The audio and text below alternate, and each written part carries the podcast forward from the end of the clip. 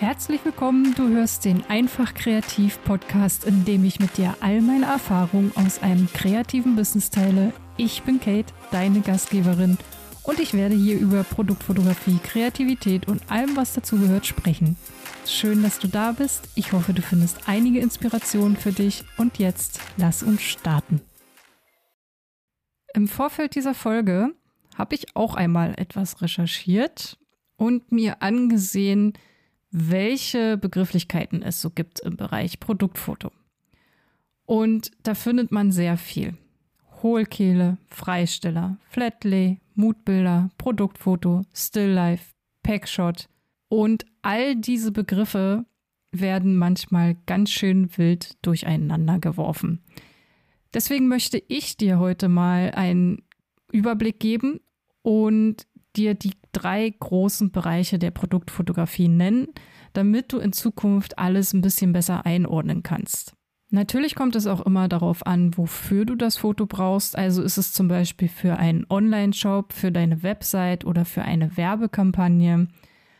Aber auch hier höre ich sehr oft falsche Begriffe. Deswegen hier einmal ganz klar für dich die drei großen Bereiche. Manchmal können die Übergänge auch ein bisschen fließend sein, aber im Grunde kannst du dich daran orientieren. Was ich als Bildbearbeiterin am häufigsten bearbeite, sind die sogenannten Freisteller oder auch Objektfotos genannt. Die findest du vor allen Dingen in Online-Shops oder anderen Verkaufsplattformen oder Webseiten. Die sind immer auf einem weißen Hintergrund fotografiert und haben auch immer die gleiche Ausleuchtung. Und an dieser Stelle möchte ich auf jeden Fall einmal sagen, dass ich überhaupt gar kein Freund von diesen Lichtzelten bin. Weil das Produkt darin einfach von allen Seiten totgeleuchtet wird. Also du hast wirklich, da fehlt manchmal die Materialität und du darfst auch bei einem Freisteller gerne das Licht so verwenden, dass man das eben alles auch noch erkennt. Es darf auch ein bisschen Schatten zu sehen sein, damit man vielleicht auch ja so Dimensionen des Produktes erkennt. Es muss nicht immer alles komplett rundrum ausgeleuchtet sein. Der Vorteil von diesen Freistellern ist natürlich, dass die Fotos immer einheitlich sind und du auch immer einen einheitlichen Hintergrund einfügen kannst. Also später dann in der Post, wenn du das Produkt freigestellt hast. Dadurch hast du natürlich ein sehr konsistentes Erscheinungsbild für deinen Shop und das bewirkt eine sehr gute Übersichtlichkeit und einen professionellen Auftritt. Das wiederum fördert das Vertrauen deiner Kunden und am Ende eben auch deinen Umsatz. Als kleinen zusätzlichen Tipp möchte ich dir noch sagen, wenn du jetzt zum Beispiel ein neues Produkt hast und das in deinen Etsy-Shop stellen möchtest, nur als Beispiel, dann zeige auch mal den Maßstab oder das Produkt in der Anwendung, weil Menschen immer aus ihrer Erfahrung heraus darauf schließen, wie ein Produkt ungefähr sein kann. Wenn jetzt jemand zum Beispiel ein Pullover fotografiert, dann muss man den jetzt nicht unbedingt im Maßstab zeigen, weil du ja weißt, wie einer aussieht und wie groß der ungefähr ist. In vielen Online-Shops werden deswegen auch meistens die Artikel auch noch getragen gezeigt, also an einem Model. Und dann kann man sich das natürlich noch besser vorstellen. Dann gibt es den Bereich der Produktbilder. Und im Gegensatz zu den Freistellern wird hier nicht nur auf weiß fotografiert, sondern es darf auch mal etwas Farbe ins Spiel kommen und sogar Deko, die das Produkt aber zusätzlich unterstützen und es trotzdem immer noch im Mittelpunkt bleibt. Also da bitte nicht zu viel, und immer schauen, dass nicht irgendetwas anderes dem Produkt irgendwie die Aufmerksamkeit nimmt. Die Produktaufnahmen sollten vor allen Dingen sehr wertig sein und bitte keine Experimente mit dem Licht. Alles muss klar und sofort erfassbar sein. Das heißt, für mich zum Beispiel, ähm, du kannst bei einem Produktbild jetzt dein Produkt nicht unbedingt im Gegenlicht darstellen. Nehmen wir zum Beispiel mal eine Zahnpasta. Ein neues Produkt wurde entwickelt mit einem ganz besonderen Minzgeschmack von mir aus. Die Tube ist weiß-grün Und das kannst du natürlich auch in einem farbigen Hintergrund umsetzen. Aber wie gesagt, nicht vergessen, das Produkt muss immer noch im Vordergrund stehen. Ich würde mich in diesem Fall für einen sehr dezenten, pastelligen Mintton entscheiden, weil ich es eben auch gerne mag, so Ton-in-Ton-Sachen. Wenn du jetzt eine Komplementärfarbe nimmst, lenkt das schon wieder zu sehr ab, finde ich persönlich. Deswegen mache ich das nicht so.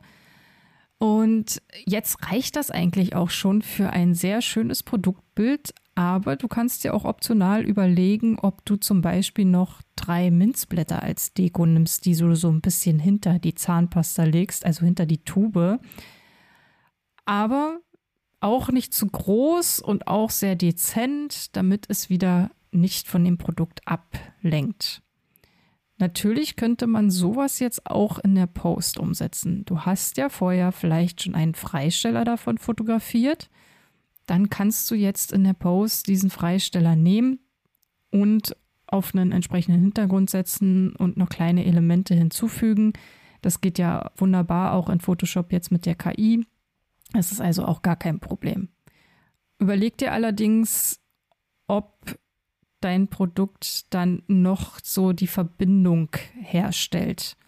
Wenn alles zu künstlich aussieht, dann könnte es sein, dass dein Produkt eben auch nicht gekauft wird, weil der Kunde jetzt, jetzt keine Beziehung dazu herstellen kann. Ne? Also es muss schon immer irgendwo eine Emotionalität da sein, auch wenn sich das jetzt verrückt anhört. Aber schau dir selber mal so ein paar Bilder an, die vielleicht von der KI generiert wurden. Das findest du auch auf meiner Instagram-Seite. Ich habe da mal ein paar Food-Fotos erstellen lassen. Also den Unterschied erkennst du wirklich erst auf den zweiten Blick, aber du merkst beim Betrachten schon, irgendetwas ist anders an diesem Bild. Also der Mensch hat dafür schon eine sehr, sehr gute Intuition. Ich möchte dir noch ein anderes Beispiel geben. Ich persönlich fotografiere ja sehr, sehr gerne Schmuck. Deswegen schaue ich mir auch oft Webseiten von Goldschmieden oder so an. Und ganz oft blutet mir da wirklich das Herz, weil ich weiß, wie viel Arbeit und wie viel Mühe es kostet, so ein Schmuckstück herzustellen und dann wird in letzter Konsequenz das Produktfoto einfach nur so, ja, lieblos abgebildet. Ich kann einfach nicht verstehen, wieso man sich nicht diese Mühe macht, weil gerade Schmuck ist ein sehr emotionales Produkt.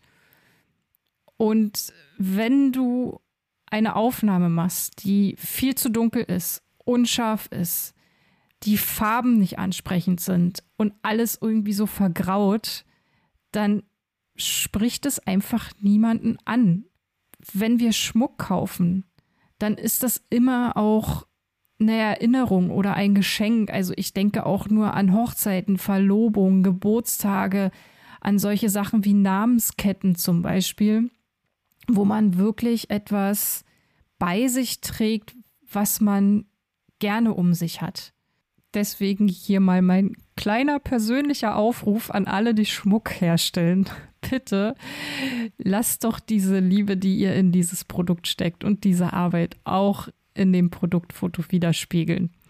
Das wird auf jeden Fall dazu beitragen, dass ihr mehr Beachtung findet, auch auf Social Media und eurer Website. Und zum Schluss gibt es noch den Bereich der Still-Life-Fotos. Meine absolute Lieblingskategorie, weil du hier völlig frei arbeiten kannst. Es ist wirklich alles erlaubt. Du kannst experimentieren, zum Beispiel mit Brennweite, Tiefenschärfe, Deko, Anordnung, Hintergründe, Farben, Ausschnitte, Licht, Materialien. Also du siehst, du hast eine vielfältige Möglichkeit, dich da auszudrücken. Eben weil hier alles erlaubt ist, solltest du aber vorab ein gutes Konzept haben, sonst verzettelst du dich einfach nur. Und zum Schluss sieht man keine klare Linie mehr. Weil ich finde, das ist schon die Voraussetzung bei Still-Life-Fotos. Gerade wenn du auch so Serien machst, die du bei Still-Life-Fotos oft machst, sollte man einen roten Faden erkennen. Wenn du Lust hast und wenn du willst, ähm, gebe ich dir jetzt mal eine Aufgabe. Mir hat das immer sehr viel Spaß gemacht. Und ich möchte dir vorschlagen, mal ein Selbstporträt von dir zu machen, in dem du aber nur Gegenstände fotografierst. Wie meins aussieht, verlinke ich dir hier in den Show Notes. Du findest es auch auf meiner Instagram-Seite. Und wenn du dieses Projekt wirklich angehst, freue ich mich natürlich sehr, deine Ergebnisse zu sehen und vielleicht auch deine Geschichte dazu zu hören. Es kann auch immer spannend sein, mal so einen Tagesablauf aus deinem Leben zu erzählen, einfach nur indem man Gegenstände zeigt. Du siehst, die Möglichkeiten sind da sehr, sehr vielfältig, du bist sehr frei und kannst sogar kleine Geschichten erzählen. Also ich finde das mega spannend und es macht mir auch immer Spaß. Natürlich gibt es auch noch andere Möglichkeiten, Produkte zu fotografieren. Äh, Flatlace zum Beispiel mag ich auch sehr, sehr gerne. Findet man oft im Bereich der Foodfotografie, aber auch Makroaufnahmen gehören dazu. Es hängt eben immer vom Produkt ab. Wie ich schon am Anfang erwähnt habe, gibt es viele verschiedene Begrifflichkeiten der Produktfotografie, die oft durcheinander gebracht werden. Packshots zum Beispiel sind für einige Produktfotos und für andere sind es Freisteller bzw. Objektfotos. Der Begriff Still-Life-Foto wird auch oft für Produktfoto verwendet und Flatlays sind nicht zwingend Still-Life-Fotos. Deswegen war es mir wichtig, dir einen kurzen Überblick zu geben. Und wenn du einen Auftrag bekommst, ein Produkt für jemanden zu fotografieren, dann kann ich dir nur empfehlen, genau zu erfragen, was derjenige sich vorstellt. Schicke vorab Beispielbilder. Also jetzt nicht von dir, die kannst du dir, was weiß ich, von mir aus bei Pinterest raussuchen. Und dann kannst du schon genau erkennen, in welche Richtung es gehen soll, wenn du dann Feedback vom Kunden bekommst. Okay, ich fasse nochmal zusammen. Es gibt drei große Bereiche der Produktfotografie. Objektfotos, bzw. Freisteller, Produktfotos und Stilllife-Fotos. Objektfotos sind meistens für Online-Shops und erfordern klare Kriterien, wie zum Beispiel einen einheitlichen Hintergrund. Produktbilder erlauben Farbe und Deko, aber das Produkt muss noch im Mittelpunkt stehen. Und bei Stilllife-Fotos hast du sämtliche Freiheiten für Experimente. Und die können sogar ganze Geschichten erzählen. Ich hoffe, du hast jetzt einen besseren Überblick bekommen und weißt, wo du welche Aufnahme einordnen kannst. Und wenn dir diese Folge gefallen hat, wäre es toll, wenn du mir eine Bewertung hinterlässt. Deine Meinung bedeutet mir nämlich sehr viel und hilft mir vor allem dabei, den Podcast stetig zu verbessern und genau die Themen zu besprechen, die dich am meisten interessieren. Um keine Folge mehr zu verpassen, abonniere meinen Podcast einfach und natürlich kannst du mir auch auf Instagram schreiben, wenn du Fragen oder Themenvorschläge hast. Wie gesagt, alle Links dazu findest du in den Shownotes und zu guter Letzt, lass uns interagieren.